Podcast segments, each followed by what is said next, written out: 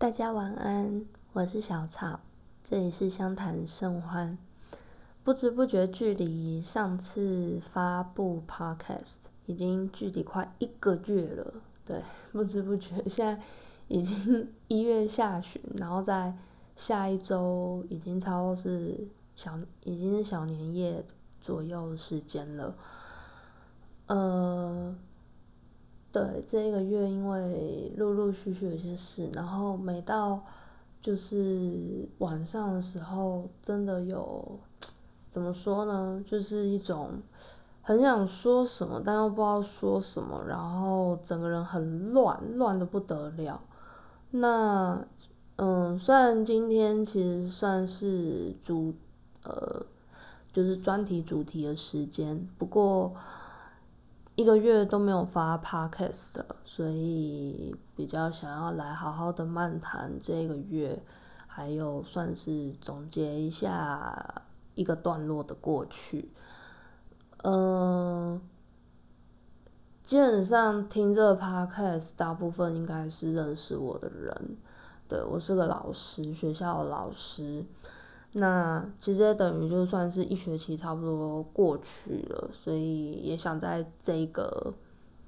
呃，这个段落结束做一些总结吧。那我先说一下为什么一月到现在，就是从对根本就是十二月三十一号去年，所以 这一集等于是新年第一波的那个 podcast 了。那。呃，其实我觉得一开始，首先是有追到最新的 podcast，大概知道状态不是很好。那呃，那那一天跨年夜那天，这样录完 podcast 的后来啊，我就就在我山上的那个舒服的地方，我就转着。我就看着五月天的演唱会的直播，然后哦，我这次倒是是跟跟朋友一起去，就两个人，对，然后其实本来蛮嗨的，老实说，就是很疯，疯的不得了，就我已经很久没有这样子大解放疯狂状态了，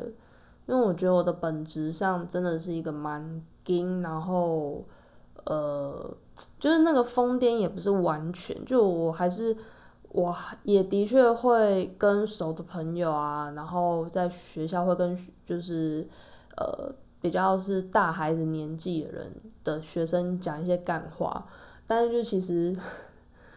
就是其实那都不是百分之百解放的状态，就是还是有很一种。束缚住了吧？对，就好呃，不管是因为教书还是各种，就是好像我被定型在一个框框，就是好像在外面我就应该要怎么怎么样。其实甚至在家里，我也很少疯成那副德行，就是我是另外一种疯，但是不会不会像那样子是嗨到爆炸的。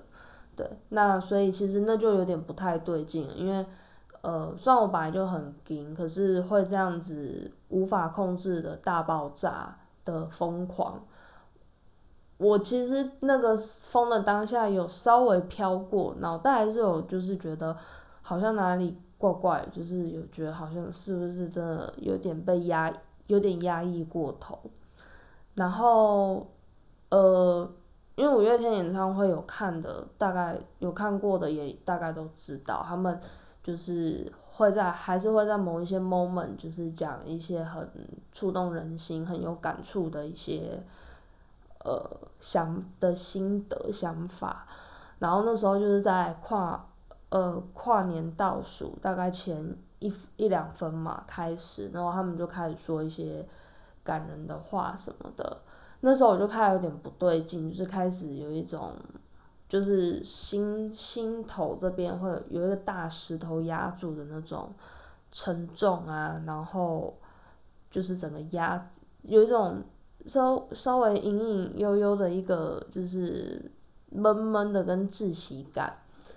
然后我其实脑中开始有在飘了，就是在前一年，也就是二零二零跨二零二一的跨年，因为那时候也是疫情嘛，然后五月天也是用了线上演唱会，然后我当时跟就是，没错，就是这个心心念念的的男朋友，那时候我们还没有在一起，但我们就是是暧昧。那那一次的那次是我们都我们就两个就是在聊天室上，就是一边断断续续的聊天，然后一边就是看五月天的演唱会。那呃，所以那五月天讲那些话就有点触动我，然后我也觉得很就是很。怎么讲，就是一种物是人非的感觉吧。就是五月天的演唱会一如既往，然后就是都没有变，然后都是这么的欢乐，然后有哭有笑的一个演唱会。那从二零二零到二零二一的那时候，就是是有人虽然不在，不是真正在身边。确实是以一个形式，就是在我的身边陪着我跨年，而且是我很爱的人。那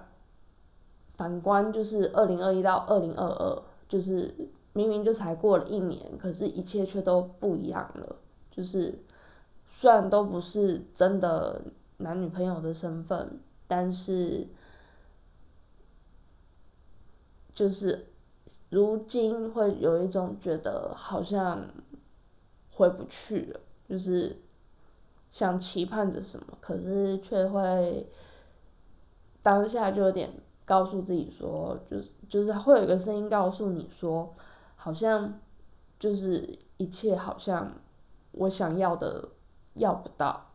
的一种挫折感跟很深的哀伤，对，因为我觉得这次。我觉得这次的感情跟我上一段很类似，就是都是有很，对我来说都有很深、很深沉、很痛心的一个被遗弃的感觉，对。那反正就那样，所以其实五月天开始讲的那些很有、很有，呃，很有感触的话的时候，我就开始有，就是。有点像现在我现在讲话这个状态了，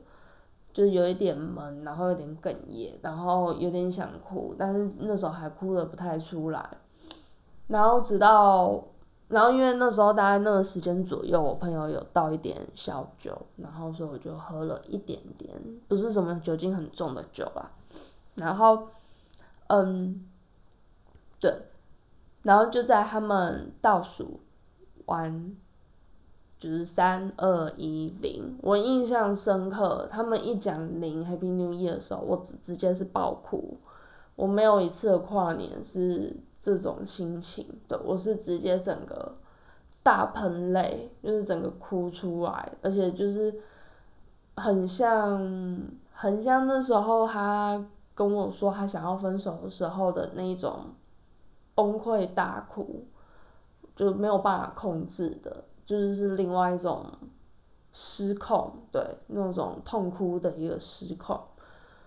然后我在今年二零二二的第一句话就是“叉叉叉我爱你”，对我就在那个痛哭之中说出了这句话，然后导致呢，我也不知道为什么，反正从那时候开始到呃我那这一趟山上的呃就是外县市的小旅行这。后面整个时间其实我都有点闷闷的，对我很对不起我的旅伴，如果你现在有在听的话，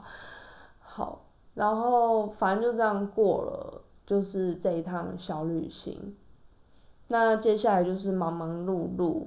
对，就是赶课啊，学校嘛，反正就是赶课，然后因为又。还是得考试什么的，所以就是很吃紧啊。就是你不能只是上完，你还是得尽量一边要考试检讨，考试检讨。那老实说，从我不确定到底是我的职业倦怠到了，还是一这一个男朋友的关系让我整个人已经是解离的状态。因为从去年。对，八月接近八月底那时候，我跟我我跟男朋友分手之后，对，我一直很希望他说暂时分开，还有还有挽救的机会，但我也是必须告诉自己，有些人是用这个借口来让自己分手的。好，不管，anyway。那反正我那时候其实就是从那时候开始，我觉得我整个工作状态是不对劲的，包含，呃，当然上课还是有办法上课，然后也不会太，至少上课状态是 OK，那，就是没办法空白，只要空白下来，真的。就是会想尽办法做一些费事来让自己转移注意力，那因因此这几个月来啦，累积了不少，就是就是看完了不少之前想看或者是陆续出的一些那个影剧，对，就是补了不少，这也算是一种就是收获吧。然后也看了一点书，对，然后包含我也没想到会做的 podcast，对。然后，但是，因为现在我待在这间学校，我已经来到的是第二年，那现在等于一学期过去嘛，等于是一年半了，三个学期。我现在在学校一直有一个，有一个很，就是我其实不想要太看重这个坎，可是这个坎不看重也不行，因为它会影响我，也许会影响我。有没有办法在这里继续工作？也就是学生的成绩，我有发现到的就是这个，嗯，好像来到这个学校之后，就是我我自己带的那个课，呃，就是我自己带的那个班级，他们的那个状况，就是都会比另外一个老师差。其实我也不喜欢去，我不喜欢去比较这件事情。我自己算不算书念得很差，但也没念得很好嘛。可是也因为这样，我觉得我从学生时期已经受到成绩绑架很严重了。所以当我来到这边，还有当然包含以前的生涯，我不想要太去，太去在意，就是有没有比别人低或者是怎么样的一个情形，因为我觉得，好，当然国中。国一的孩子是需要培养一些东西，就是他们会比较被动，但有时候总觉得我能做的就这么多了，其实到底是就是到底能怎么样，也是决定权在孩子身上。孩子回家我也看不到，我真的也很难定。我又只是一个任课老师，我也不是导师，那又加上说，呃。就是，呃，难道我教的比较低分是我的问题吗？还是其实状况颠倒过来，这个班就就是这样子呢？我也不知道，因为这种东西，这种学习发展的东西是最没有办法实验证实的嘛，就很无奈。然后，所以反正不管就是。这一月期间，反正我就是一路的赶课啊什么的，然后反正我已经因为好几个月下来很严重的倦怠，我不确定到底是感情所致，还是我真的接触这工作很久了，因为从大学的时候就是接触在教育界，念的是师大，打工的也在补习班，当然以真正上台教书的年资没有这么长，可是毕竟就在教育教育界待了这么。久接触了这么久，呃，解过无数的问题，碰过无数个学生，不管是用什么方式碰过、接触过、相处过，也许是倦怠，但也许那份我很渴望向往的爱情不见得是压死骆驼最后一根稻草。除了大肆的花钱来，就是。安慰自己或让自己快乐，可是我发现，其实某种程度上好像有点空虚。老实说，少了一个人分享，少了一个人什么的。好，我知道我现在讲的非常的不知道在干嘛。好，总之你就知道，你们就知道这几个月下来我有多么的混乱，然后我也一直不太知道自己发生了什么事情。那，嗯，这几天尤其又发生，应该对，尤其这一周期末考周，又发生很大的事情。第一个就是，反正礼拜二那时候期呃我的科目考出来，那考出来就是，其实整体都不太好，对，只是就我的还我的班级还是输了，对，那当然有学生有进步，有学生是退步的，这是很正常的事情。那首先是本来啦，那时候我看到分数那一天，因为我是下午拿到。然后我就觉得，就有一种觉得哇，就是又输了。然后尤其因为有，因为有分班嘛，那，就有些相同相同的程度的班级，就是我的班好像输更多，所以其实我给自己我有有一点压力。那我那时候就想说，好，没关系，我先沉淀一个晚上，想想看要就是。有什么我可以做的调整？所以我想一想，想好了，好想好测，想好一些下学期要调整的部分了。我就是把成绩，然后连同一些就是呃想法跟改进，就是寄送回去给那个呃，就是寄送给就是导师。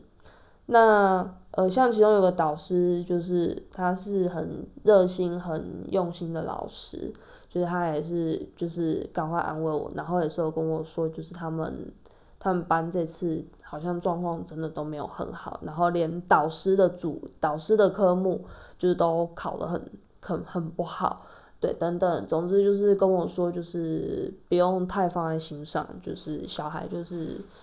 可能比较这次比较没有用心，对，然后等等的，就是有一种觉得，其实有时候人就是这样吧，就是希望获得一点什么，就是希望有人看得见你是有在努力，对，因为有时候结果本来就真的很很难讲，不如预期，尤其这种教书的事情。我们老师能努力也就那些了，可是小孩子愿不愿意听，或者他当下状况怎么样，这真的几乎不是我们可以掌握的，所以还蛮无奈。好，然后这就是星期三的事，所以星期三就稍微觉得哦还好哦。对，题外话，因为星期二那样的分数，其实我有点挫折。所以那天也不知道为什么，很刚好就是我的家人就是跟我聊了一下之后的职涯，因为他们呃算就是典型的表面上尊重你的父母，但是话语之中你稍微听得出来说哦，他们好像希望你做什么。对，好不管，总之就是因为这样，所以那天就是这样的挫折，加上爸妈就是说服。因为他们希望我做的东西其实没有不好啦，真的有有呃，就客观条件来说是非常好的一个选择。那不管我这边就不细谈这些事情，只是就以那样的情形就开始有一点起心动念，就会觉得说哦，好像可以考虑一下，大概是那种感觉。对，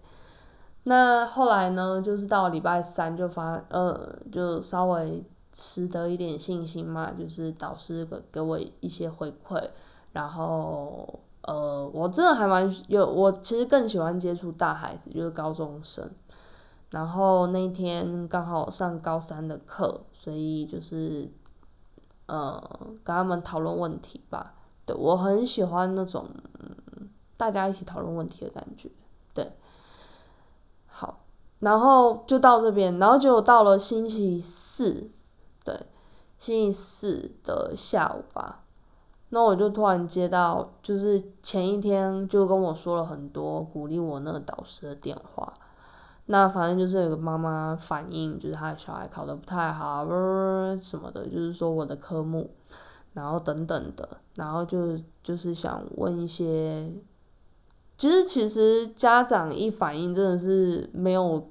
没有组织，没有任何。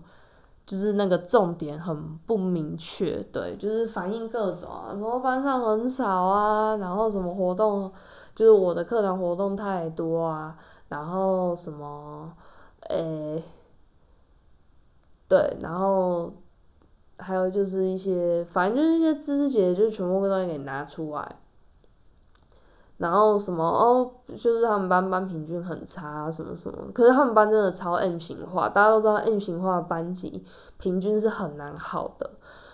对，反正诸如此类，然后就会觉得天呐，对，所以那时候我就是接了电话，然后虽然导师也不时就是插插进话语，就是跟我说，就是就是希望我不要听得太难过，只是需要我的帮忙，就是。呃，稍微整理一下，就是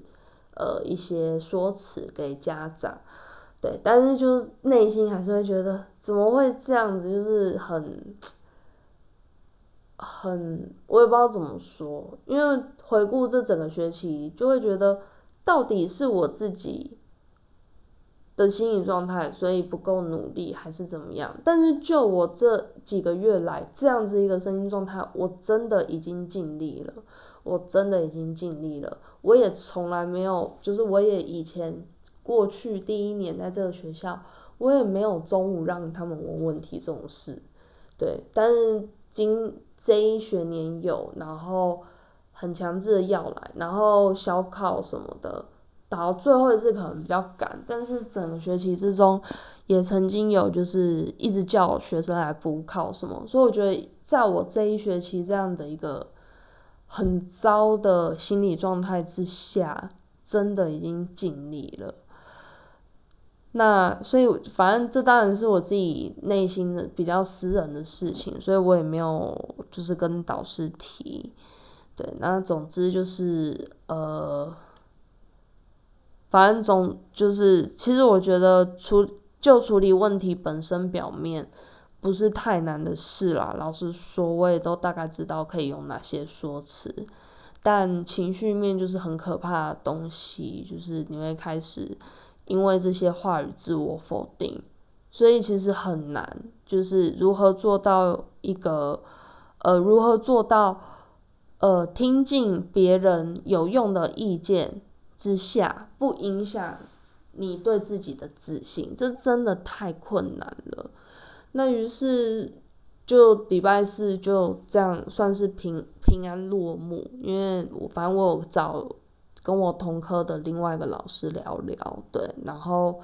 对他也没有，他也是就是希望我不要太介意这件事情，对，那。好，就这样告一段落，然后我就落落长的说了很多，对，然后让给那个导师，对，然后导师当然隔天有回我，然后这件事应该到现在看似应该就差不多就是这样子了，对，就反而家长群组就是有家长很好心，就说，哎，还是有老师有没有什么以后有没有什么补充的资讯呐，可以另外整理，然后他们可以让小孩在家里就是额外的。就是去，呃，去看这一些资料或者是影片来加深印象等等的，对，所以也算是平安平安的结束这部分。然后呢，今天就是又另外一个，就另外一班，然后就是有家长，就是就是他就问，呃，就是有家长反映，然后其实我一开始真的很紧张，因为那时候我也还不知道是什么问题。然后我只觉得说天呐，为什么？因为如果只有一个案例，只会觉得哦，就是一个个案。但是今天是不同班的家长反应，我觉得那个自信心已经被打趴在地上了。所以我那时候真的是躲起来哭，我已经很久没有躲起来哭了。对，那时候就突然觉得很。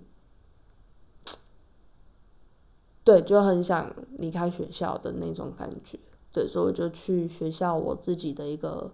小小角落，对我就在那边就是哭，然后哭着哭着睡着，很像小孩吧。然后我就这样子，就是这样子出，呃，很就是只是发泄心情。对，心情这个东西也很有趣，因为发泄只是第一关，可是后面你有没有梳理，然后去收拾这个心情，其实蛮重要。但我发现，我往往好像，对，现在想来这一学期，我常常都只是发泄，但我没有梳理。当然，我也很清楚一件事情，是我不太敢，也不太想去面对，就是正视我自己心里的一些东西。对，我不想要想的太深，让自己很痛苦。但也可能是工作的缘故，就会觉得这个一一下去是要好几天的，我没有办法好好的工作。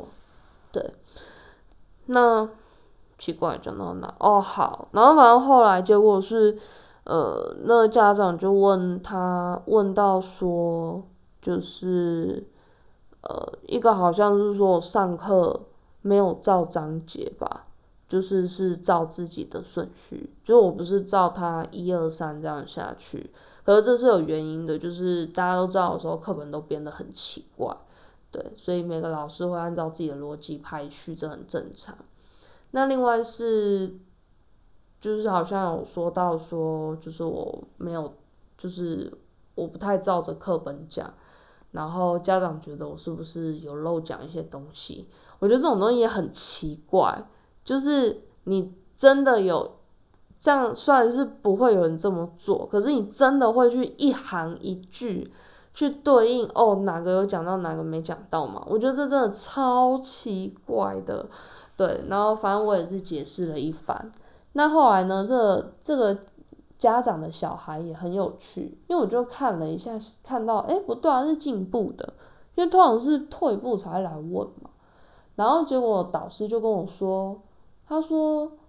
呃，意思是这小孩就是有去补习，我就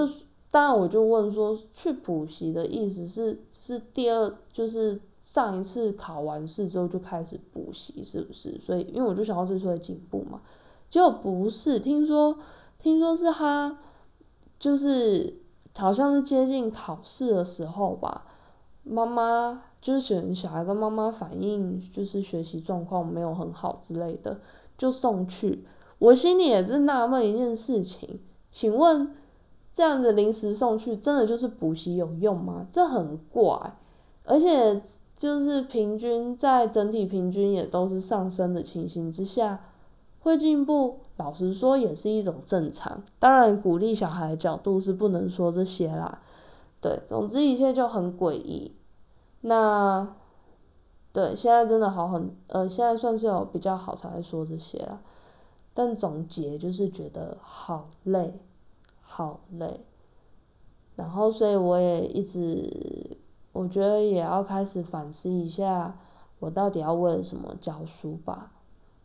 对啊，这个心里倒是一直没有很确定的答案。最后，我想讲一个来来，就是讲一下到底我对教育的一个一些困惑。嗯，好几年前，嗯，真的是好几年了。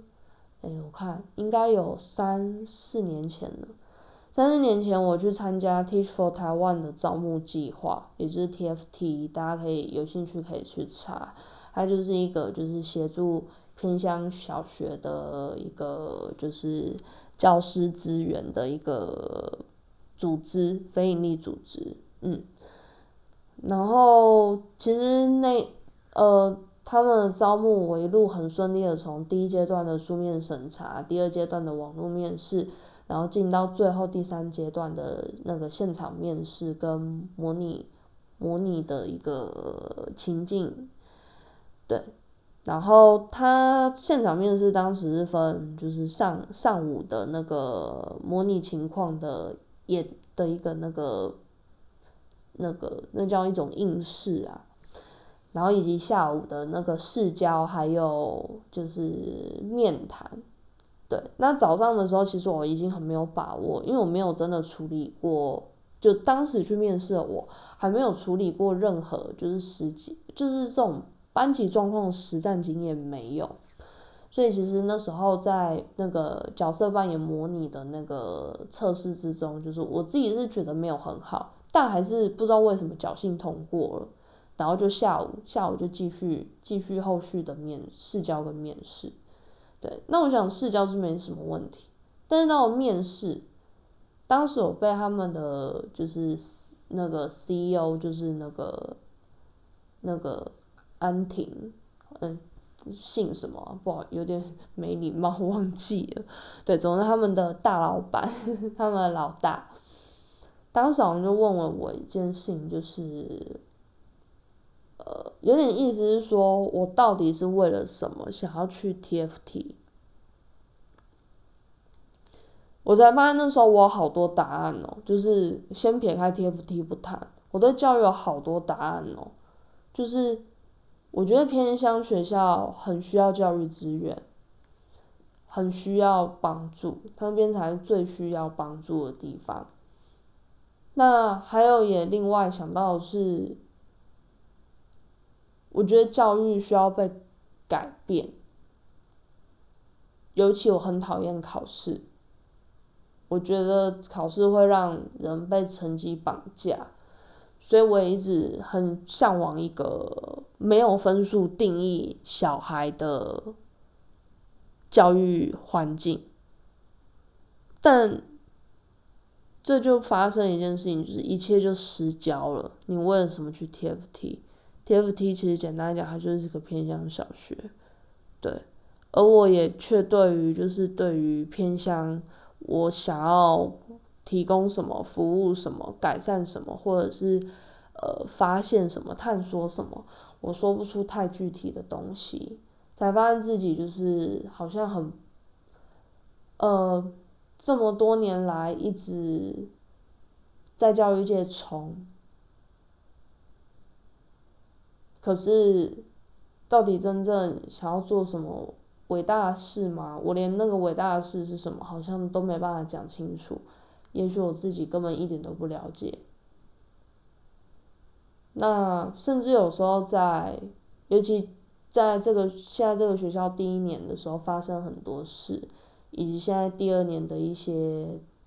点滴。唯一我可以确定的是，我喜欢教书的原因大概是那种人跟人的一个氛围吧。毕竟学生再怎么讨厌，再怎么坏，他们就是一个小孩。然后就算是高中生，再怎么坏，再怎么讨人厌，他们可以跟你共事讨论很多东西，也可以跟你成为朋友。虽然在很多老师的眼里，这个朋友的想法是不可取。然后很不应该，但是也许就是因为我太寂寞了，所以想要在学校行业找到归属感。我想大概是因为这样吧，你们觉得呢？我是老师啦，如果在听这个 podcast 的你也是老师。或是你是学生，不妨说说看你对教育的想法，对老师的想法，对考试的想法。我是小草香草，希望我爱的你也在听 Podcast，我很想你。就先这样喽，晚安。